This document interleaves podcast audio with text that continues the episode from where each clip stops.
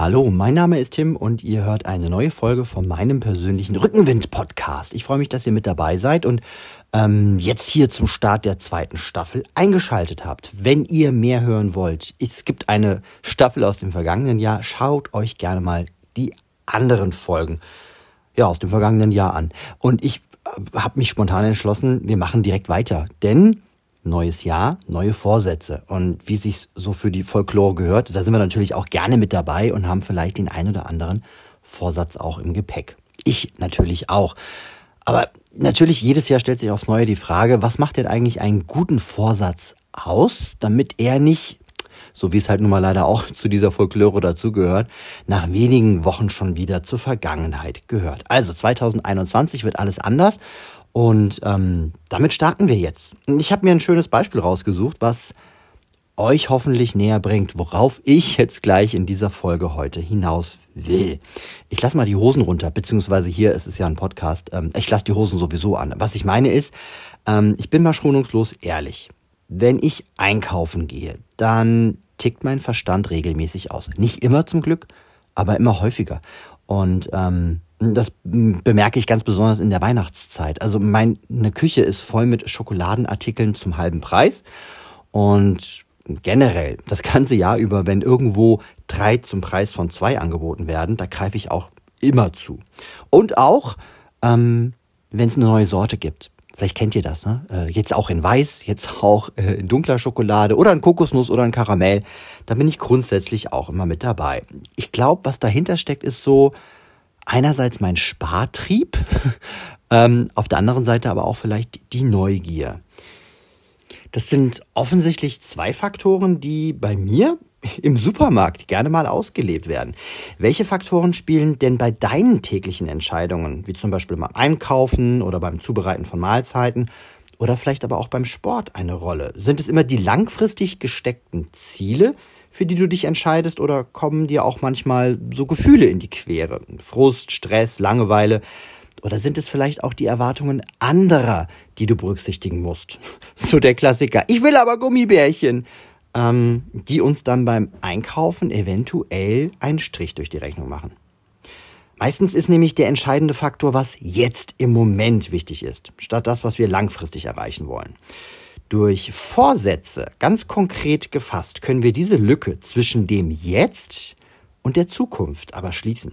Wenn wir es schaffen, den Kompass für unsere Entscheidungen neu einzunorden, dann fällt es uns leichter, die richtigen Entscheidungen im richtigen Moment zu treffen.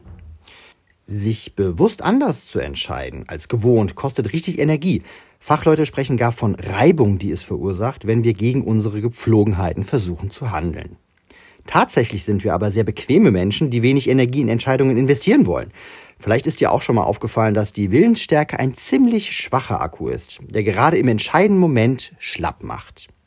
Konkrete Vorsätze können aber der Kompass in unserer täglichen Entscheidungsfindung sein. Wenn du klar definierst, worauf deine Entscheidungen einzahlen sollen, hast du sowas wie einen Katalysator. Dein konkreter Vorsatz senkt die Aktivierungsenergie, ohne selbst verbraucht zu werden. Ja, so funktioniert ein Katalysator. Also lass uns heute schon mal einen konkreten Vorsatz fassen, der dein Filter für deine Entscheidungen in den kommenden Monaten sein soll. Unsere inneren Werte repräsentieren, was für uns im Leben wichtig ist, wie wir uns nach außen zeigen wollen. Wenn wir erfolgsversprechende Vorsätze fassen wollen, müssen wir unsere inneren Werte verstehen. Wenn unsere Vorsätze unsere Werte realisieren, wird es uns leichter fallen, die Vorsätze über die ersten Wochen des Jahres hinaus zu leben. Andernfalls wird unser innerer Antrieb immer gegen unsere Vorsätze arbeiten. Klar definierte Vorsätze helfen uns also nicht nur Entscheidungssituationen zu meistern, sondern auch bei Rückschlägen weiterzumachen. So, jetzt mal ein Beispiel, um das Gesagte bisher zu verdeutlichen. Denke mal an dein Lieblingsfrühstück aus früheren Zeiten. Also ich habe als Kind Nutella-Brötchen geliebt, ganz ehrlich. Ähm, natürlich auf so einem Kaiserbrötchen. Also Weizenmehl, Weiß muss es sein. Ähm, und ganz dick Butter drunter. Mhm. Ja, ja. Äh, heute reicht mir schon eine Banane und vielleicht ein Klecks Joghurt oder ein Apfel zum Frühstück. Bin ich ganz ehrlich, langt mir. Aber wenn ich irgendwo im Hotel bin oder so zum Frühstück eingeladen, ich habe es vor kurzem erst wieder an mir gemerkt, oh, da kam plötzlich wieder die Lust auf ein Nutella-Brötchen in mir auf. Die Entscheidung könnte ich einerseits an der Energie im jeweiligen Frühstück festmachen. Obst mit Joghurt haben einfach weniger Kalorien und sind insofern dem Nutella-Brötchen vorzuziehen. Ganz klar. Aber wenn ich lieber Nutella-Brötchen mag, macht mich dann die Banane glücklich? Vielleicht das Sparbrötchen in mir, weil ja mein Energie- oder Punktebudget für den Rest des Tages dann anders verplant werden kann. Für Sparfüchse kann also dieser Filter so viel auf dem Teller für so wenig wie möglich tatsächlich die Erfüllung eines inneren Wertes sein. Geiz ist geil, hat uns schon die Werbung beigebracht. Aber ich glaube, es geht noch besser. Wenn ich mich für die Banane entscheide, weil meine Gesundheit für mich im Jahr 2021 das Allerwichtigste sein soll, fühlt sich die Entscheidung gleich noch viel besser an. Die Nutella ist nämlich mit reinem Palmfett und purem Zucker der absolute Gegenentwurf zu meinem Wert Gesundheit. Mit der Banane versorge ich aber meinen Körper mit Ballaststoffen, Vitaminen und Mineralstoffen. Ein Filter basierend auf unseren Werten erleichtert uns die Wahl. Und der Blick auf unsere Werte verändert die Einstellung zur getroffenen Wahl. Wenn wir unsere inneren Werte also zum Kompass unserer Entscheidung machen, dann sind wir langfristig zufriedener und auch erfolgreicher. Statt also die hohlen Vorsätze aus unserem Umfeld einfach ungefragt in unser Repertoire aufzunehmen, sowas wie mehr Sport, weniger Stress, abnehmen, Rauchen aufhören und so weiter und so fort, da machen wir doch besser einen Neustart mit einem klar definierten Ziel, diesmal auf Basis unserer Werte. Und das machen wir jetzt. Nimm dir mal einen Zettel und einen Stift und notiere dir in vier ganz einfachen Schritten kurze Antworten oder Stichworte auf die folgenden Fragen, die ich dir stellen möchte. Also Schnellzettel, Stift, parat und es geht los. Du kannst auch jetzt hier das Tonband anhalten, ähm, kein Stress, und dann gleich wieder starten. Punkt Nummer eins. Zeichne dir mal vor deinem inneren Auge ein Bild, das dich in drei oder sechs Monaten zeigt. Schau mal in die Zukunft. Wenn du magst, kannst du auch deine Augen dazu wirklich schließen. Es ist Frühling oder es ist Hochsommer, je nachdem. Wie, wo oder wobei siehst du dich? Zum Beispiel, wenn du mich fragst, ich sehe mich in der Badehose am Strand. ähm, vielleicht siehst du dich aber auch beim Grillen, ne? äh, abends mit deinen besten Freunden, entspannt mit einem Buch im Garten, auf einem Familienausflug oder bei deinem total begeisterten Arzt wegen deiner neuen Werte, die er da gemessen hat. Was ist dir offenbar wichtig, ist jetzt Frage Nummer zwei. Da steckt doch was dahinter. Dein Bild zeigt dir, welche Werte du im Leben leben möchtest.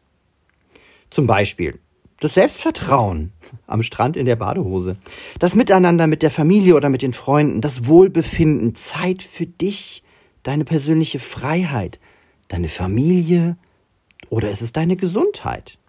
Ja, auch Ansehen und Status sind als Werte voll okay. Frag dich, was steckt hinter deinem Bild und mach es zum Kompass deiner Entscheidungen.